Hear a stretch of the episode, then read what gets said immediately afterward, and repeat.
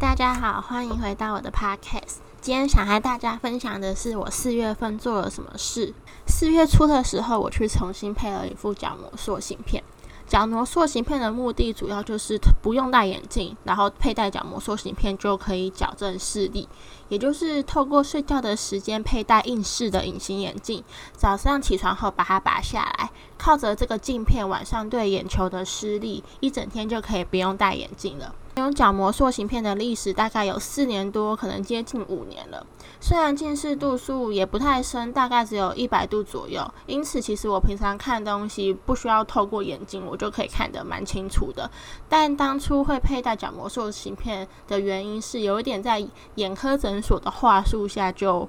配置了。因为可能只有一百度的关系，然后也没有什么危机应试，所以虽然配了角膜缩洗片，但戴的也没有很认真，常常可能三天打鱼两天晒网，戴的断断续续的，所以其实效果也说不上来到底好不好。直到上了大学之后，因为教室常常会容纳到一两百个人，在空间大的情况下，如果不小心坐在太后面，其实我有时候就会看不太清楚。教授们的字又常常很小，然后密密麻麻，而且有一些有点太艺术了。是一个不习惯戴眼镜的人，所以对我来说看那些字其实很痛苦，因此我就会开始规律的佩戴角膜塑形片。但大概在一个月前的时候，我每次早上摘下角膜塑形片之后，我的眼睛就会痛到没办法视物，就是四连张开其实都很痛苦。此后来就将塑形片重新拿回佩戴的那我那家诊所，那间诊所的医师真的蛮有个性的，而且他们的诊所其实在 Google 的评论上负评蛮多的，但因为那间诊所离我家很近，而且从小就是在那边看诊，所以那时候拿塑形片回去的时候，医生就直接叫我说：“哎，那就重新配一副吧。”其实当下也有一点又被唬的，差点直接掏钱付定金了。但可能是上大学之后思想越来越成熟，会思考更多的东西，所以理智将我拉回来，觉得说：“嗯，好像不太对。”所以后来就和诊所说：“那我再考虑一下，要不要再继续配置下一副，然后继续戴。”之后我就回家了。回家后，我查了就网络上的一些资料，最后还是选择不要去，就家里这种比较不靠谱的诊所，然后去了比较有口碑的眼科咨询。这次在佩戴前，除了有经过一系列的检查评估我适不适合佩戴之外，也有详细和我讲解佩戴还有清洗的流程。这都是四五年前我初次佩戴时没有经历过的。当时有一种哇哦，我之前到底都怎么对待我的眼睛的啊？将这个状况和这个新的眼科诊所的咨询师说的时候，他也表示超级震惊的。他也觉得，哇塞，你的眼睛居然都没有什么问题，真的是太厉害了。整个检查的过程中，我最印象深刻的是有一台机器会两侧瞳孔的直径，而去定做属于你的角膜塑形片。而在我之前的诊所，决定角膜塑形片直径的方式，居然是拿一把平时就是画画的那种直尺，然后量着你的眼睛。嗯，蛮傻眼的，所以还是建议大家要佩戴这种高科技的东西的时候，还是要寻找有口碑的诊所，也不要因为医生的话就不多做思考。撇除先前恐怖的经验，角膜塑形片真的是一个很好的东西，让我现在每天上课又是一条好汉，不用再拿手机放那拍摄才能够看清楚老师的字体。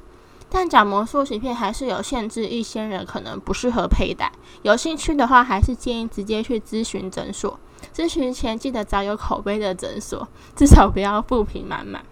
另外一件在四月份体验的事情是掏耳。掏耳算是近期看到蛮热门的事情，包括许多 YouTuber 也有分享影片。虽然价钱对学生来说其实不是太亲民。但因为我真的太喜欢按摩这类舒缓神经和肌肉的手法了，因此在冲动之下还是预约了。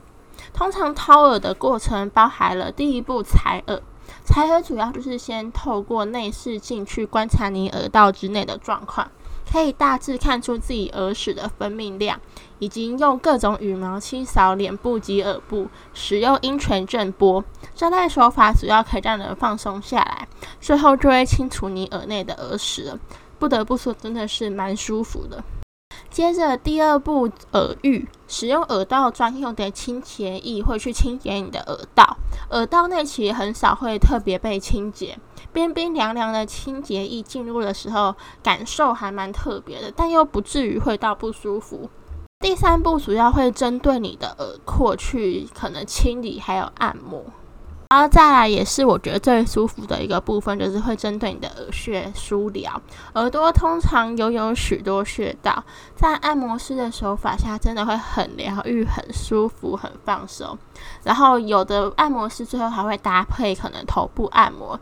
使用刮痧板针对头部的穴道按摩，整个体验大致上会有半个小时到一个小时。虽然整体来说是蛮放松的，但其实我觉得我感受的结果没有像许多 YouTuber 分享的，就是那么浮夸，就是可能会可能说会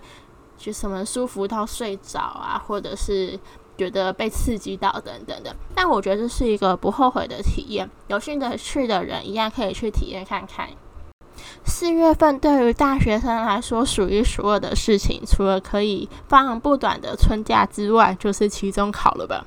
虽然名义上期中考依教授而言，通常会进行两到三次，但不按照牌理出牌的教授们，往往都不在学校的行事历周的考试周来进行考试，导致期中周常常变成期中月，甚至周周都在考试。对于大学的考试，我觉得和国高中都不太一样。老实说，其实我还是一直没有找到适合自己的方式。之前可以把考不好怪罪给社团或者是一些推卸责任，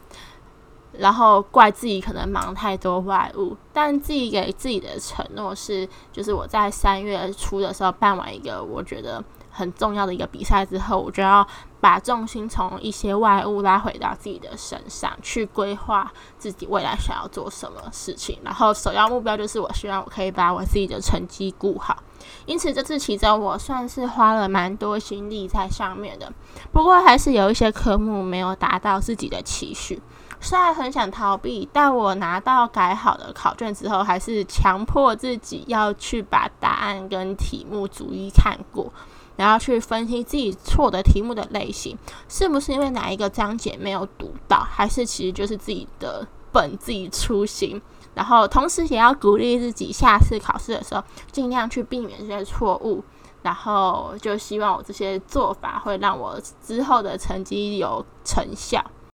这次的分享就到这里喽。开学后的大学生活好像越来越单调了呢。谢谢听到这里的大家，那我们就下次见喽。